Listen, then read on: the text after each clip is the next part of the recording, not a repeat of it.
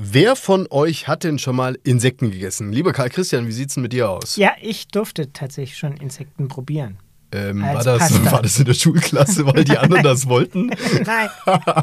Oder Nein. Äh, war es äh, Nein, aus freien Stücken war, heraus? Das war vollkommen aus freien Stücken, um diese neue Form der Proteinzufuhr zu testen. Ja, und wir sprechen ja auch heute tatsächlich über solche Produkte, unter anderem, die etwa sehr proteinhaltig sind oder vegan. Aber wir werden nicht nur produktseitig über die Lebensmittelbranche sprechen, sondern wir werden auch noch über viele, viele weitere Transformationen, Innovationen und vor allen Dingen auch Investitionen sprechen. Seid gespannt bei Benzmann, dem Management-Podcast.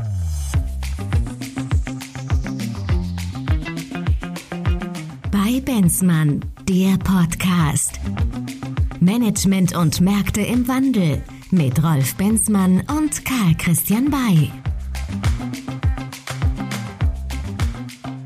Und damit herzlich willkommen, liebe Zuhörer, zu einer neuen Folge von Bei Benzmann, dem Management-Podcast mit meinem zauberhaften Freund und Kollegen Karl Christian Bay. Hallo Karl Christian. Hallo Rolf, ich, man merkt dir deutlich an, dass du kurz vor dem Urlaub stehst und geradezu vor Energie sprühst. Oh, weißt du, was ich vor allen Dingen gerne im Urlaub mache? Ausruhen und gutes Podcast Essen genießen. hören. Das ist schon wieder ein Wahnsinns-Spoiler, eine Anmoderation, Okay. wie sie seinesgleichen sucht für unseren heutigen Lebensmittel-Podcast. Wir sprechen tatsächlich auch über innovative Produkte in der Lebensmittelbranche. Wie innovativ findest du denn eigentlich mittlerweile Insektenessen? Ja, also ich finde es durchaus ähm, interessant ähm, und ich glaube, es ist eine Erweiterung unseres Spektrums und wenn man so global auf Essensgewohnheiten blickt und wenn man global auf Ernährungsthemen blickt, dann ist offensichtlich ähm, die Versorgung über Insekten ein Thema, dem wir uns in irgendeiner Form zuwenden müssen. Äh, ob und inwieweit es dann Insekten oder Maden sind, glaube ich, ist noch ein bisschen offen. Maden haben, glaube ich, wenn ich das richtig weiß, noch den Vorteil, dass sie noch schneller wachsen und äh, noch schneller ähm, verarbeitet werden können. Aber sei es drum. Also wir werden, um Ernährungsherausforderungen äh, oder spezielle Ernährungsgewohnheiten abdecken zu müssen, uns auch derartigen Proteinzufuhren zuwenden müssen. So, und damit kommen wir jetzt zum eigentlichen Thema unseres heutigen Podcasts. Genau. Den finalen dritten Speziallebensmittel Teil. abgehakt. zum Thema Lebensmittelbranche. Ja, wir möchten uns jetzt vor allen Dingen der Transformation und Innovation widmen. Da gehören natürlich auch solche Produkte dazu, wie jetzt beispielsweise Insekten, aber dazu später noch mehr. Bevor es jetzt eigentlich mal so richtig reingeht, müssen wir vielleicht erstmal die Voraussetzungen schaffen für Transformation und Innovation. Es ist ja nicht nur mit einer schicken Idee getan, sondern du musst ja erstmal die Rahmenbedingungen schaffen, auch für Neues. Das ist sicherlich auch eine Frage des Mindsets. Vielleicht kannst du uns eine Einschätzung dazu geben, wie das Mindset der Lebensmittelbranche aus deiner Sicht ist. Und das Zweite ist, mit welcher Kasse ziehst du da sozusagen in das Spiel hinein? Also sprich, äh, wie bist du denn eigentlich überhaupt fähig, Innovation zu organisieren und am Ende auch zu bezahlen? Kommen wir erstmal zu Numero Uno sprich ähm, das Mindset der Lebensmittelbranche und letztendlich auch der Lebensmittelindustrie. Wie würdest du denn dort die Innovationsbereitschaft denn sehen? Ähm, Das ist eine äh, schwierige und komplexe Frage, weil gerade eben waren wir ja noch beim Produkt. Da würde ich es ehrlich gesagt doch im Großen und Ganzen als eher zurückhaltend betrachten, wenn man diese Special Interest Produkte mal so sucht in einem großen Supermarkt, dann sind die doch in einzelnen Regalmetern und äh, sehr komprimiert dargestellt. Also es ist kein großer Innovationstreiber in den Supermärkten, sondern äh, führt dort teilweise beinahe schon ein verkümmertes Dasein. Ja, wollte nach, ich gerade sagen. Es ist eigentlich nahezu verloren. Schon Genau. fast, naja, man macht's halt, damit man mitschwätzen kann. Absolut. Man sieht aber tatsächlich, dass andere äh, Themen mit natürlich auch größerem kundenseitigem Druck, wie zum Beispiel vegane Produkte, in, der Zwischenzeit diesen Schattenplatz verlassen haben und sehr prominent auch in Supermärkten positioniert werden, haben im Regelfall einen relativ attraktiven Preispunkt und sind halt in der Zwischenzeit, anders als die Frage nach Insektenpasta, ähm, doch in der, in der breiten Bevölkerung so ein großes Thema geworden, dass sie eben auch entsprechend umgesetzt werden. Gleiches gilt zum Beispiel für regionale Lebensmittel. Auch die haben eine große Präsenz geschaffen bekommen. Ähm, genauso wie gegebenenfalls auch äh, nach wie vor Delikatessen, die immer wieder funktioniert haben in der Vergangenheit zu bestimmten Anlässen. Das kennt man ja auch aus den äh, aus den Flugblättern, dass äh, an, den, an den großen Feiertagen, die wir so haben, dann irgendwelche ähm, Luxusartikel ähm, entsprechend aufbereitet werden, auch von den Discountern. Es hat jetzt etwas gelitten. In 2022 hat dieser Effekt nicht mehr gezogen. Ostern ist ein Komplettausfall gewesen, was die äh, Luxus-Lebensmittel angeht, was wahrscheinlich daran liegt, dass eben der Ukraine-Krieg doch sehr präsent war und viele, viele ähm, Unsicherheitsfaktoren, über die wir ja auch schon gelegentlich gesprochen haben, sich jetzt auch ein Stück weit bei den Kunden manifestieren.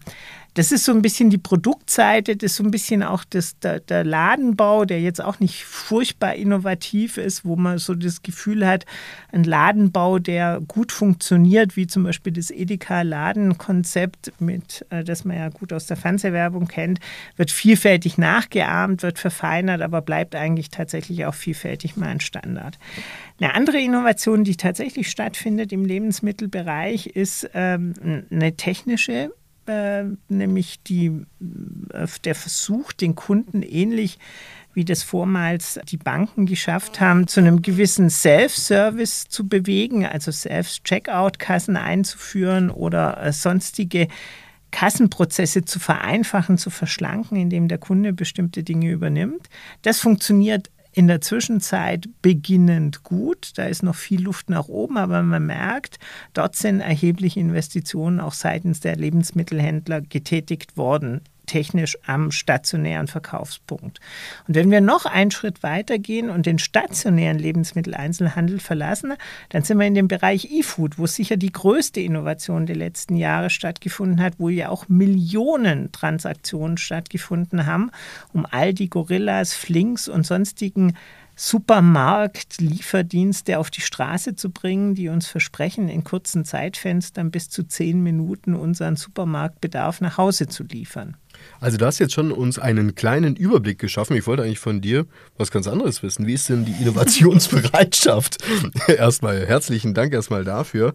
Aber deine Antwort kann ich vernehmen zwischen den Zeilen, sie ist groß. Ja, die Innovationsbereitschaft ist sehr kundengetrieben. Also der Sie müssen es oder sie wollen es? Ja, beides. Also ich glaube, der Kundendruck ist nicht zu verachten. Wenn der Kunde etwas will, dann machen das alle. Umgekehrt ist es aber auch so, im Versuch, besser zu sein als der jeweilige direkte Wettbewerber, werden Dinge auch am Kunden ausprobiert. Also das ist, es ist sozusagen ein Rattenrennen, das immer derjenige gewinnt, der die höchste Kundenakzeptanz hat. Entweder weil er das besser macht, was alle machen, oder weil er was Neues macht, was gut funktioniert. Und wir wissen auch aus den vorherigen Podcasts, die Margen in der Lebensmittelbranche, in der Lebensmittelindustrie, sie sind recht gering. Und du musst jetzt eben schauen, wo kannst du denn ähm, Geld verdienen. Einerseits sicherlich, äh, was die Kosten angeht, Effizienz, Digitalisierung und so weiter. Das zweite ist natürlich schon auch nochmal produktseitig. Also sprich neue Produkte, wir kennen das auch aus allen anderen Branchen, sind tendenziell hochpreisiger ja auch zu verkaufen mit besseren Margen als solche, die mittlerweile jeder führt und die sehr vergleichbar geworden mhm. sind. Also, dann nehmen wir erstmal mit eine hohe Bereitschaft für Innovation. Die Frage, die sich natürlich schon stellt, Karl Christian, wie sind die Voraussetzungen auch für diese Innovation?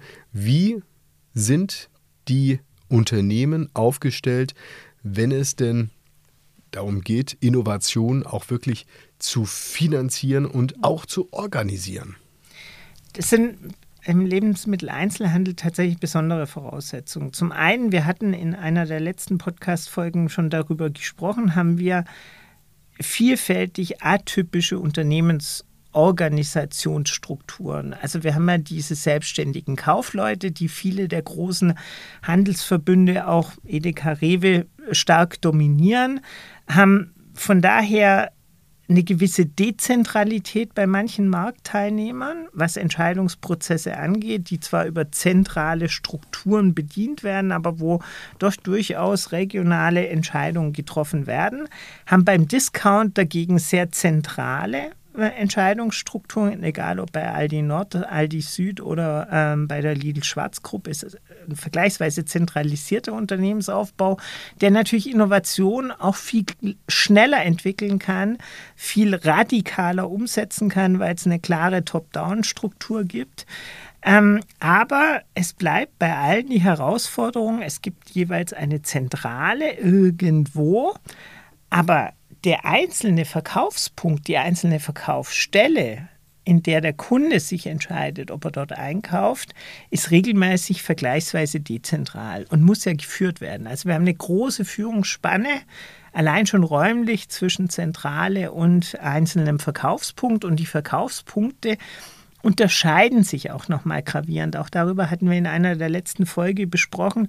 Wir haben Einzelhandelsstützpunkte, die haben 100 Quadratmeter und wir haben solche, die haben 35.000 Quadratmeter. Jetzt kann man sich ja vorstellen, welche ganz unterschiedliche Filialprozesse in diesen äh, unterschiedlichen Verkaufsstellen dann greifen müssen. Was das wiederum bedeutet, wenn ich versuche, Innovation in das eine oder in das andere Konzept zu bringen, das sind vollkommen unterschiedliche Voraussetzungen. Letztendlich geht es ja dann vor allen Dingen auch darum, dass du vor allen Dingen in das Thema Effizienz erstmal investierst. Also wenn wir jetzt einfach mal das ganze Brett dann uns ja. äh, mal aufzeigen, ja. du kannst äh, in äh, Ersatzinvestitionen natürlich gehen, musst du, ne, ja. weil ansonsten der Laden halt nicht geht. Das macht sicherlich schon mal ordentlich was aus. Aber wenn du jetzt eine Entscheidung treffen müsstest zwischen einer Maßnahme, die ich jetzt investiere zur Effizienzsteigerung und einer Maßnahme, die ich jetzt äh, investiere für Innovation, dann wird bei dieser Branche wie wahrscheinlich auch bei vielen anderen Branchen, erstmal die Richtung und der Fokus sein, das, was ich schon habe, muss ich halt noch besser machen. Es geht um das Thema Effizienz. Ja, also man hat schon ähm, gewisse Kostenblöcke, die einem bekannt vorkommen aus anderen Branchen. Personalkosten auf der Fläche sind ganz klar natürlich ein Thema. Und Qualität von Personal entscheidet in den Filialprozessen vielfach über den Eindruck, den der Laden macht, über die Verräumung der Ware, also Warenverfügbarkeit, Warenpräsentation und damit letztendlich dann aber auch über das Nachführen von Ware durch probate oder, oder sinnvolle Bestellvorgänge. Auf der anderen Seite Seite müssen wir uns klar vor Augen führen, dass diese ganze Thematik äh, ESG, also die Diskussion um Nachhaltigkeit, natürlich auch den Einzelhandel hart trifft, weil wir haben energetische Voraussetzungen in den Verkaufsstellen. Wir wissen alle, dort stehen jede Menge äh, Kühlgeräte, die ähm, die entsprechenden Warengruppen im, im Bereich der Molkereiprodukte bevorraten. Die Theken sind gekühlt die Getränkefächer sind gekühlt. Das ganze Energiemanagement. Genau, sozusagen. das ganze Energiemanagement bedarf im Moment einer absoluten Revision. Wir haben jetzt die gesetzliche Verpflichtung, dass ich Ladesäulen, E-Ladesäulen vor den ähm, Verkaufsstellen etabliere. Also sprich, da gibt es ständig und permanenten regulatorischen Druck beziehungsweise Druck aus dem Bereich der Nachhaltigkeit, der sich dann ja auch nicht nur auf die Verkaufsstelle begrenzt, sondern der erfasst ja die gesamte Logistik, von der Groblogistik hin zur Feinlogistik, die alle sich, wo sich alles diesen Voraussetzungen unterwerfen muss. All das führt natürlich zu gewaltigen Innovationen und zu gewaltigen Investitionen. Die auch wiederum ihren Impact haben können zu besagten Nachhaltigkeitsthemen. Absolut. Schauen wir uns allein mal das ganze Thema Abfall an. Ja. In einem solchen Supermarkt oder in einem Discounter. Du kannst natürlich schon durch effizientere Prozesse nicht nur deinen Energiehaushalt optimieren, sondern du kannst auch den Abfall versuchen zu minimieren und hast einen Effekt, von dem alle sozusagen was haben. Und ja, auch der also, Geldbeutel. Genau, also äh, Ab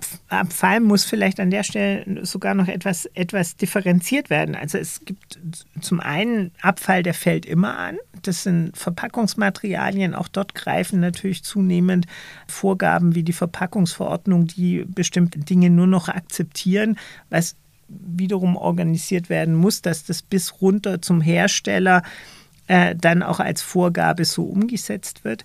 Auf der anderen Seite ist aber ein großes Thema im, in den äh, Einzelhandelsverkaufsstellen natürlich der Verderb von Waren.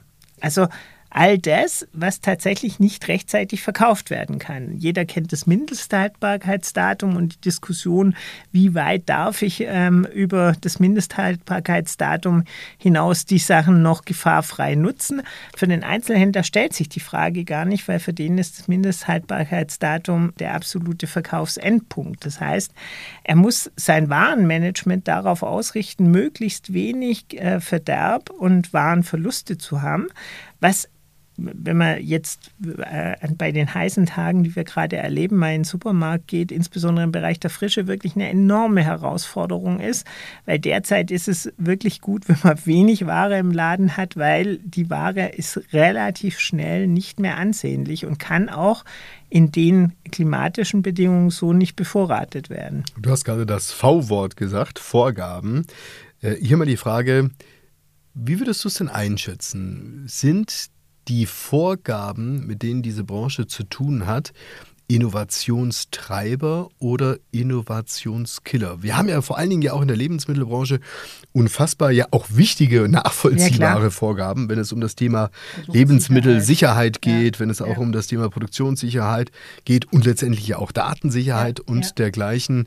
Ist das vielleicht sogar ein Innovationstreiber, eine Vorgabe, von der man vermeintlich sagen würde, naja, ich glaub, Vielleicht wäre es besser, wenn es sie nicht geben würde. Ich glaube, man hat es noch nicht verstanden, dass das ein Innovationstreiber sein kann. Äh, man ringt ähm, sowohl im Handel als auch zum Teil bei den Herstellungen noch um die äh, einzelnen Themen der, ähm, der Kennzeichnungspflichten und äh, zeigt sich da grundsätzlich tendenziell eher unglücklich. Aber ich glaube, man hat noch nicht ganz erkannt, welchen Wettbewerbsvorteil Informationen, die den Verbraucher in seinen Informationsbedürfnissen treffen, dann doch letztendlich wieder verkaufsrelevant sein könnten. Also ich erlebe viele Diskussionen in der Branche und ich denke mir häufig, dass Transparenz, das ist ja der, der Gedanke, der da dahinter steht, aus den von dir beschriebenen Gründen der Lebensmittelsicherheit, ist per se nichts Schlechtes und würde an der einen oder anderen Stelle meines Erachtens auch eher einen Wettbewerbsvorteil als ein Hemmnis bringen.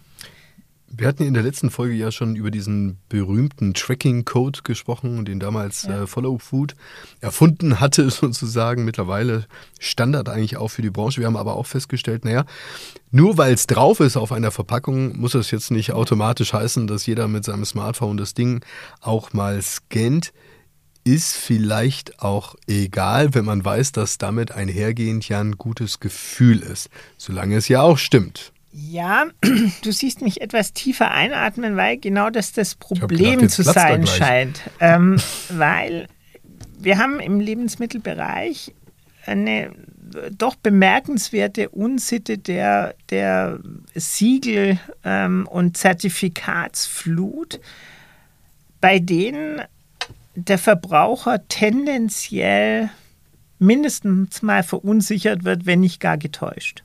Es ist eine ständige Diskussion auch vor den Gerichten, ab wann ein Verbraucher dadurch getäuscht werden kann, dass äh, eine Ware zum Beispiel klimaneutral ist.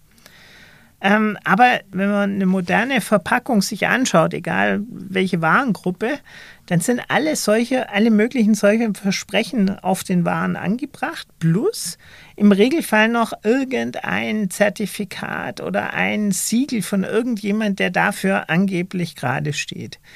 Und die großen Marktteilnehmer im Handel und in der Industrie sind äußerst kreativ, sich auch eigene Siegel und eigene Label zu schaffen, die noch einen Tick schöner aussehen als die vermeintlich äh, oder als die offizielleren oder als die offiziellen, die also noch mehr äh, in, ins Marketing investiert haben, aber zum Teil weniger Inhalt haben.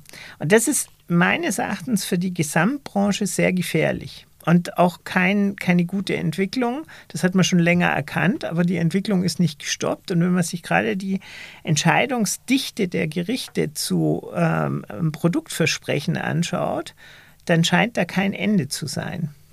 Wir sind ja der Podcast, der ja nicht nur das Fingerchen hebt, sondern durchaus auch mal Lösungsvorschläge darstellt. Wollte ich jetzt nur noch mal kurz daran erinnern, lieber Karl Christian. Wie würde denn aus deiner Sicht denn beispielsweise ähm, eine Lösung aussehen? Wir kennen den Zustand. Also aus meiner Sicht müssten sich, gerade was Kennzeichnungspflichten angeht, äh, müssten sich Verbraucherschutzverbände, die Industrie und der Handel tatsächlich verständigen, welche Siegel angebracht werden können, unter welchen Voraussetzungen. Oder aus meiner Sicht sollte es schlicht verboten sein, dass Unternehmen eigene Siegel entwickeln. Weil sie irreführend sind. Genau. Karl Christian, ähm, danke für dieses klare Statement. Lass uns nochmal zurückkommen zum Thema Innovation und Transformation. Das könnte ja tatsächlich auch schon mal ein, ein innovativer Prozess sein, in dem man ähm, Leuten klar macht, was sie bekommen und was sie da kaufen. Ähm, wir haben darüber gesprochen, für was Geld investiert wird.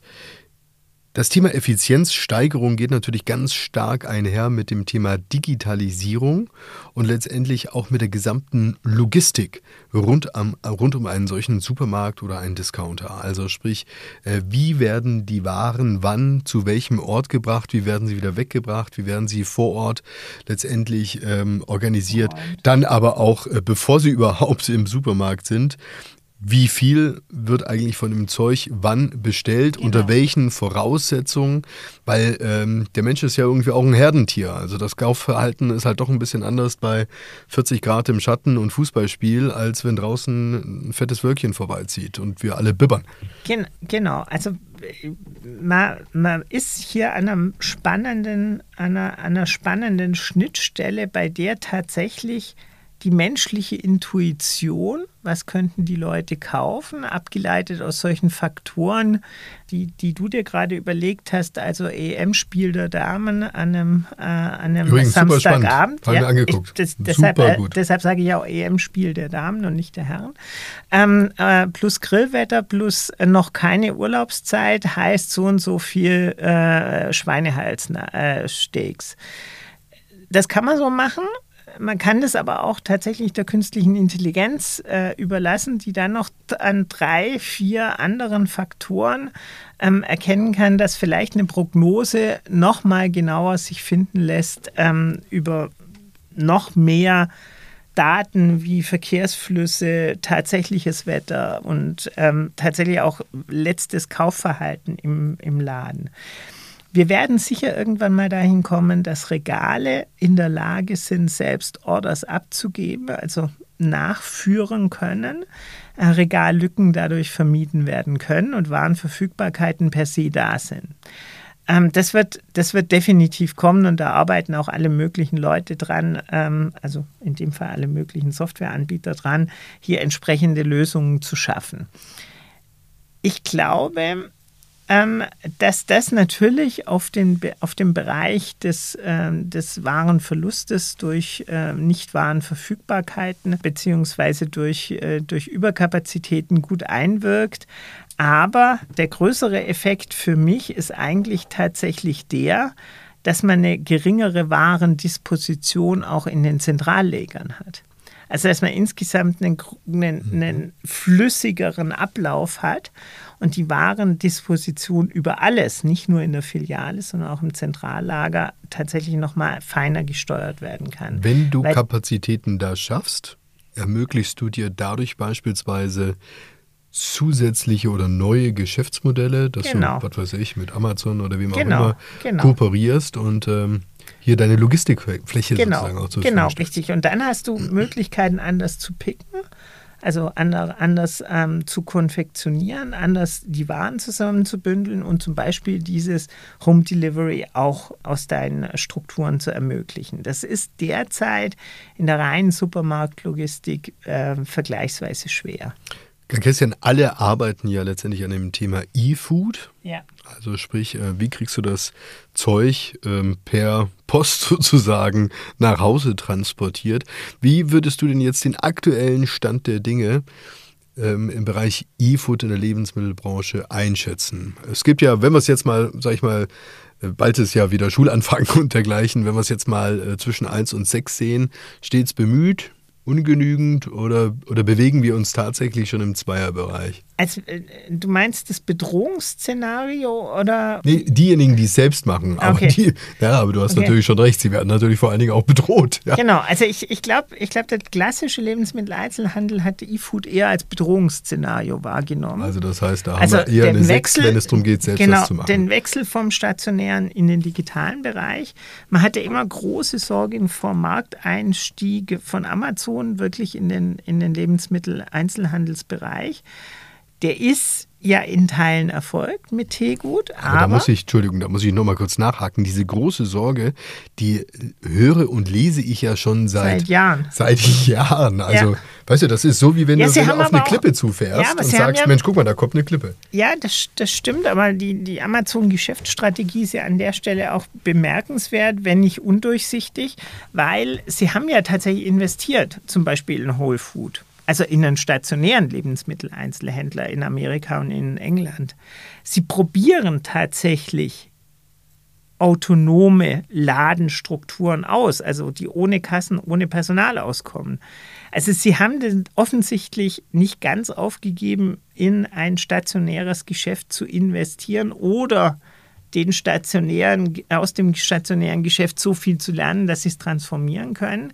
Auf der anderen Seite sind sie aber meinem Eindruck nach nicht ganz, also nicht, nicht so konsequent, wie sie in anderen Warengruppen sind beim Einstieg in den Lebensmitteleinzelhandel. Das ermöglicht ja den Flinks, Gorillas, Pandas etc. Ähm, jetzt eben auf genau diese Lücke aufzusetzen und zu sagen, wozu brauchen wir Amazon? Wir haben irgendwelche Dark Stores, wir kümmern uns vergleichsweise wenig um energetische Vorgaben für äh, Supermarktfilialen, weil da soll ja gar keiner hinkommen, außer unseren eigenen Mitarbeitern.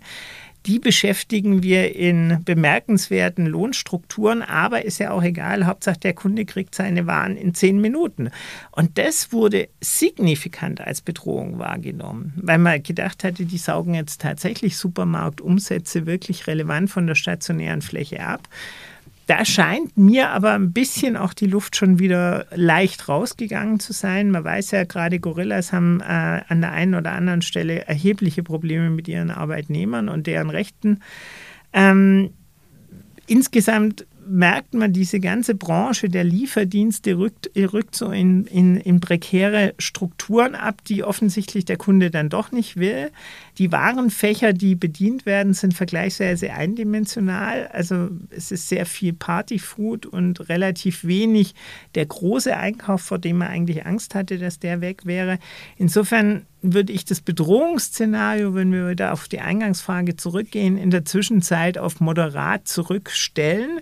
Das war aber schon mal wirklich ganz oben, wo man gedacht hatte, als dann alle großen äh, E-Food-Anbieter finanziert wurden mit äh, Millionen äh, Beträgen, also Milliarden äh, Bewertungen, dachte man, okay, gut, also wenn, wenn tatsächlich Gorilla ähm, den, den sechsfachen Jahresumsatz von Teegut an, an Unternehmenswert hat, dann ist irgendwas falsch. Was man ja auch sehen kann, dass die Lebensmittelhändler gar nicht so sehr jetzt in den Aufbau oder, oder drastisch in den Aufbau eigener Lieferstrukturen gehen, sondern ich habe das Gefühl, dass sie jetzt vor allen Dingen viel, viel mehr auch ähm, rund um den Datensatz des Kunden vor allen Dingen investieren, dass sie oder mal anders gesagt, ne, bevor ich das Paket zu dir nach Hause bringe, vor deine Haustür, finde ich es erstmal wichtig, dass du bei mir an der Kasse deine Pluskarte rausziehst und ähm, ich erstmal ganz genau weiß, was du denn so alles konsumierst und so weiter, weil daraus ergeben sich ja, sag mal schon Vornherein viel, viel mehr Effekte, was mein Marketing angeht, bis hin natürlich Vor auch allen Dingen Kundenbindung. Zur Kundenbindung, ganz genau. Genau. Also wir haben, der, der, der Supermarkt ist ja ein wirklich bemerkenswerter Ort, weil der Kunde Manchmal sehe ich es anders. Also der Kunde entscheidet sich jeden Tag neu, wie loyal er ist. Die wenigsten Supermarktkunden sind über Kundenbindungsprogramme gebunden an irgendjemand. Zumindest juristisch ja ohnehin nicht. Also äh, gegebenenfalls äh, etwas emotional, aber sie sind es trotzdem nicht. Also wir haben, äh, darüber hatten wir auch in einer der letzten Folgen ähm, intensiver gesprochen, da lohnt sich vielleicht nochmal das Reinhören wir haben tatsächlich die Notwendigkeit, dass der Einzelhändler sich Tag für Tag neu als attraktivster Anbieter positioniert in dem Moment, wo er seinen Laden aufmacht. Und das ist eine sehr besondere Herausforderung. Und du hast recht, es werden jetzt zunehmend über Kundenbindungsprogramme Loyalitätsprogramme abgefahren, die den Kunden binden sollen. Aber das ist aus meiner Sicht schon noch sehr am Anfang. Und was man dann mit den Kundendaten alles machen könnte, in der Disposition der Waren, in vorbereiteten Warenkörben für genau diese Kunden, das scheint mir tatsächlich noch in weiter Ferne. Noch einen Satz zu dem Thema Lieferung. Ähm, wie schätzt du denn jetzt konkret die Entwicklung auch des Themas ein. Also du sprachst gerade von einer Stagnation. Ähm, wird das Thema eher wieder zurückgehen oder geht es vielleicht sogar zu solchen Modellen, wie wir auch schon in den Staaten zur Corona-Zeit beispielsweise gesehen hatten, dass das Abholen an der Bordsteinkante irgendwo dann doch am Ende ein ganz effizientes äh, Prozessler ist. ist. Ja, ja, absolut. Also es gibt ja tatsächlich alle Formen von äh, Abholen in der Filiale, über Überbringen aus der Filiale bis Bestellen und heimgebracht bekommen. bekommen. Ich, ich glaube immer noch nicht, dass das, ein relevanter, dass das ein relevantes Volumen des gesamten Lebensmitteleinzelhandelsmarktes ist. Also ich kann es mir, mir nicht vorstellen, dass von den 135 Milliarden die der Lebensmitteleinzelhandel im Jahr transportiert, dass das mehr als ein Prozent ist. Ich kann es mir nicht vorstellen. Warum kannst du dir das nicht vorstellen? Weil du jetzt ähm, an die Natur des, ähm, des Käufers denkst, der ganz gerne auch mal in so einen Markt hineingeht genau. und dort verführt also der, werden möchte, genau. weil er aus den unterschiedlichsten Gründen einfach dort eine Erlebniswelt vielleicht bekommt oder auch Begegnung und Vielfalt. Was ist äh, also Was glaub, ist äh, der Grund dafür, dass du das so siehst? Ich, ich glaube, wir sind anders als andere Nationen noch nicht so weit darin, diese elektronisch getriebenen Dienste wirklich als Dienste auch anzunehmen. Die Endausbaustufe wäre ja, dass ich der Alexa meine Einkaufsliste durchgebe und die Alexa den für mich stimmigsten Lieferdienst sucht, meine Kreditkarte ja ohnehin schon beheimatet und damit äh, die Lieferung organisiert und idealerweise ankommen lässt, wenn der Gärtner sowieso da ist. Ähm, so, so ist ja das Bild, das uns mhm. vielfach auch in der Werbung suggeriert wird. Ich erlebe den deutschen Einkäufer noch nicht als derart technikaffin, sondern ich erlebe den tatsächlich noch eher als produktaffin, eher als dienstleistungsaffin. Und ich glaube, das braucht einfach noch Zeit.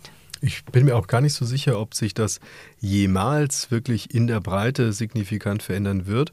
Wenn du da jetzt mal ganz, ganz äh, tief in unsere DNA hineinschaust, ja. nochmal dieses Sammler, Sammler und Jägerbild ja. aktivierst, ja, also Sammeln heißt ja, du guckst dir das Zeug ja wirklich auch an. Genau. Du entscheidest zwischen A, B und C und so weiter. Und wenn du halt nur A nach Hause bekommst, dann wirst du dich wahrscheinlich immer fragen, warum habe ich eigentlich nicht B und C mir angeschaut?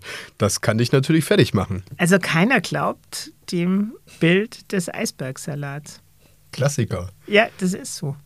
Also keiner glaubt dass der so aussieht wie in der Produktbeschreibung, die ich anklicken soll, um genau diesen Eisbergsalat nach Hause geliefert zu bekommen. Ja, und für die anderen Dinge, ja, ist halt auch die Frage, äh, inwieweit du, inwieweit du damit die, die Party dann letztendlich rocken kannst. Ja, ja, es funktioniert logischerweise gut bei einem Bounty.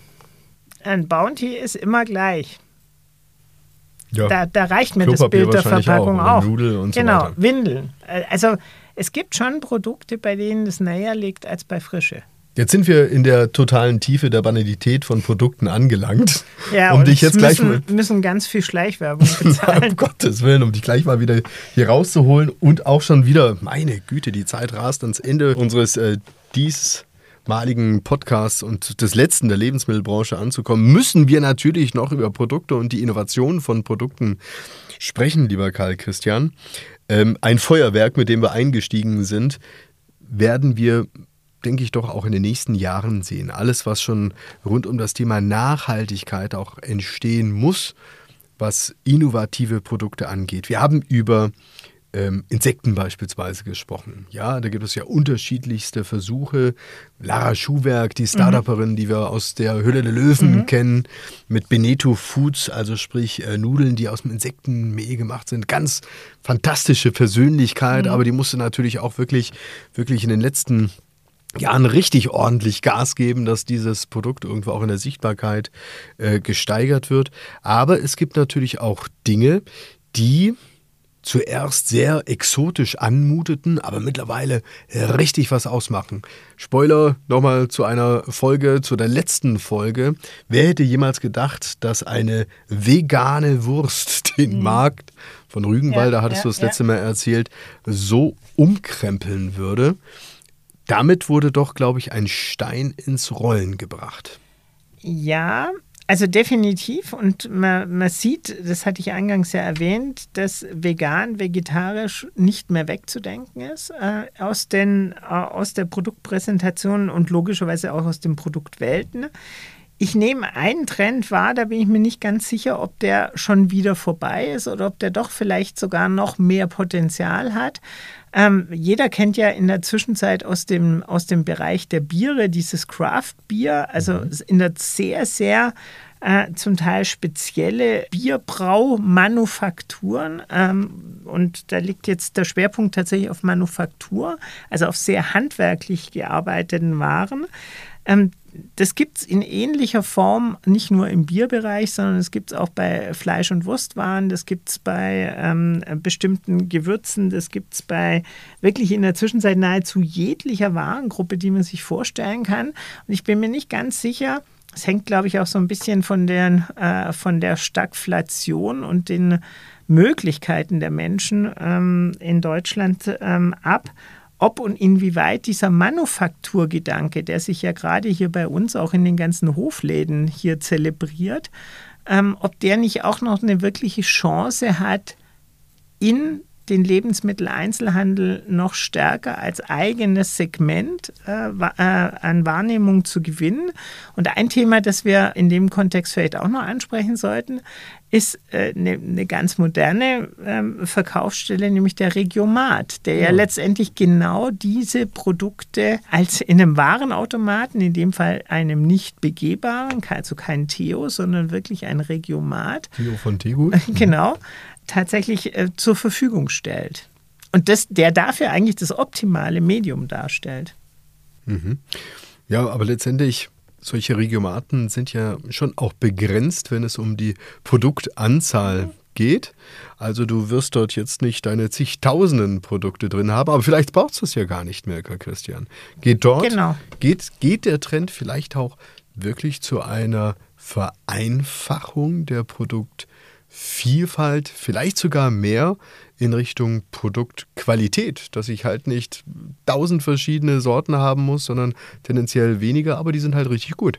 Ja, und das wäre vielleicht auch ganz geschickt, wenn wir tatsächlich uns wieder mehr heimischen Lebensmitteln zuwenden könnten. Dann hätte man das eine oder andere Thema in der Nachhaltigkeit gleich ganz elegant gelöst. Manchmal ist tatsächlich der Apfel, der nicht so weit vom Stamm fällt, auch die bessere Wahl als die Flugananas.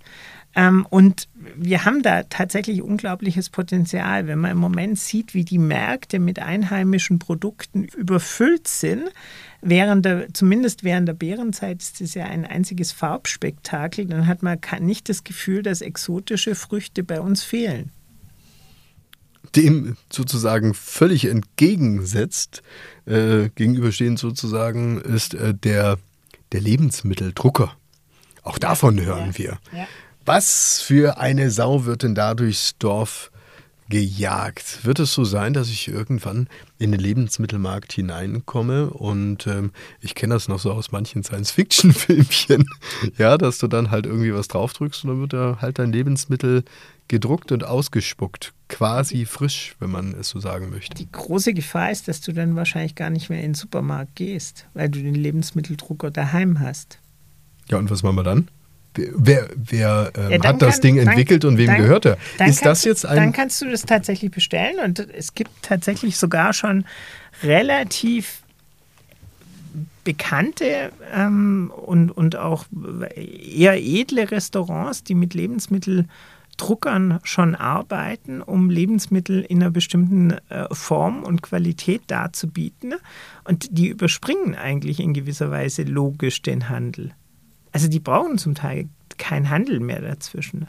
Und wenn man das Ganze nochmal weiterspinnt und sagt, man kann dann in diese, in diese selbstproduzierten Lebensmittel, also in seinem Burger Bunny, der entweder vegan oder tatsächlich noch aus Fleisch ist, noch die äh, Ernährungsergänzungs- oder Nahrungsergänzungsmittel reinnehmen, die einem fehlen an dem Tag weil man das vorher auf seiner Waage festgestellt hat, dann ist man in einem Zukunftsszenario, das jetzt immer noch so ein bisschen nach Science Fiction klingt, das aber bereits real möglich ist. Also man müsste nur zwei Anwendungen miteinander kombinieren, die beide unabhängig voneinander da sind, nämlich Wagen, die erkennen, welche, welche Defizite der Körper in der, in der Ernährung oder in, in seinem Setup hat, plus den Möglichkeiten, äh, zu, entsprechende Zugaben in einen 3D, Lebensmittel-3D-Drucker zu geben.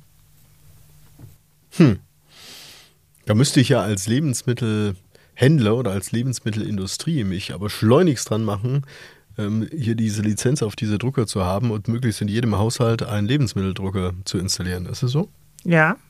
Also ich, ich, ich könnte mir schon vorstellen, dass das äh, mehr mehr Chancen hat als äh, die eine oder andere Haushaltsmaschine.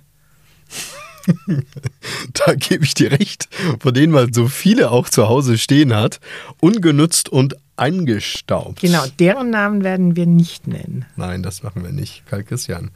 Wir sind am Ende unserer letzten Folge zur Lebensmittelbranche angekommen. Was nimmst du für dich persönlich mit aus diesen rund zwei Stunden gesprochenem Werk, welches wir hier vollbracht haben. Dass wir tatsächlich eigentlich immer noch nicht durch sind. Also das Faszinierende ist tatsächlich, die Lebensmittelindustrie bietet unglaublich viel äh, Gesprächsstoff und ich bin ganz sicher, wir kehren zurück. Und für all diejenigen, die da jetzt einfach zugehört und äh, zugelauscht haben, ähm, ihr könnt mit wenigen Handgriffen euch beispielsweise mal mit der Startup-Szene aus der Lebensmittelbranche auseinandersetzen, die Unglaubliches momentan äh, auf die Beine stellen. Und ich bin mir ziemlich sicher, auch so ziemlich im Visier der Großen sind. Wie groß würdest du denn die Chance einschätzen, dass ein Lebensmittel-Startup die Chance hat, von einem Großen gekauft zu werden, was sie vielleicht nicht unbedingt wollen, aber zumindest Geld für Wachstum zu bekommen? Groß. Also absolut groß ich, ich, ich glaube, die großen äh, Multimarkenproduzenten haben alle steten Bedarf an neuen Inspirationen und an neuen, ähm, äh, neuen Produkten. Und von daher äh, ist es, glaube ich, für egal Nestlé, Unilever, Mars ähm, ein, ein, eine Möglichkeit zu wachsen. Und viele dieser Startups, viele dieser Startups schaffen tatsächlich ähm, in der Denkweise einen wirklich innovativen Schritt nach vorne dahingehend, als dass sie es schaffen, ESG oder auch Nachhaltigkeit mit Ernährung zu verbinden. Mhm. Und ich glaube, das tut wirklich auch dieser Branche gut dass wir ähm, an Nachhaltigkeit denken, weil letztendlich ist es ja auch das, was man in einen reinsteckt. Oder um auch hier mal den Vergleich mal wieder aufzuführen, man macht sich mehr Kopf um so manchen Liter, den man in das Auto reintankt, anstatt jetzt um, um das Öl, welches ja. auf den ja. feinen Salat draufkommt. Ja, so ist es. Genau so ist es. Karl Christian, ich bedanke mich herzlich bei dir für dieses äh, Gespräch und ähm, freue mich, wenn ihr und Sie das nächste Mal wieder einschaltet. Dann werden wir uns wieder einem ordentlichen Dickschiff widmen. Jedenfalls. Und zwar, um äh, welche Branche sprechen wir in den nächsten drei Folgen, lieber Karl Christian? Wir greifen nochmal unsere These der Vorjahre auf, dass das Automobil eigentlich in der Zwischenzeit ein Computer sein sollte und warum das so ist und wer da besonders erfolgreich ist, beziehungsweise derzeit etwas weniger erfolgreich ist, hört ihr das nächste Mal. Ja, und natürlich auch hinter den Kulissen eines solchen Podcasts geht es natürlich immer heiß her zwischen Karl Christian und mir. Nicht zuletzt, nachdem dies als Chef vom VW-Konzern plötzlich nicht mehr VW-Konzern-Chef war. Dazu beim nächsten Mal mehr, wie unsere ersten Gedanken waren. In diesem Sinne, herzlichen Dank fürs Zuhören. Bis zum nächsten Mal. Macht's gut. Bleibt uns gewogen. Danke. Tschüss. Ciao. Das war bei Benzmann, der Podcast. Management und Märkte im Wandel mit Rolf Benzmann und Karl Christian Bay. Bis zum nächsten Mal.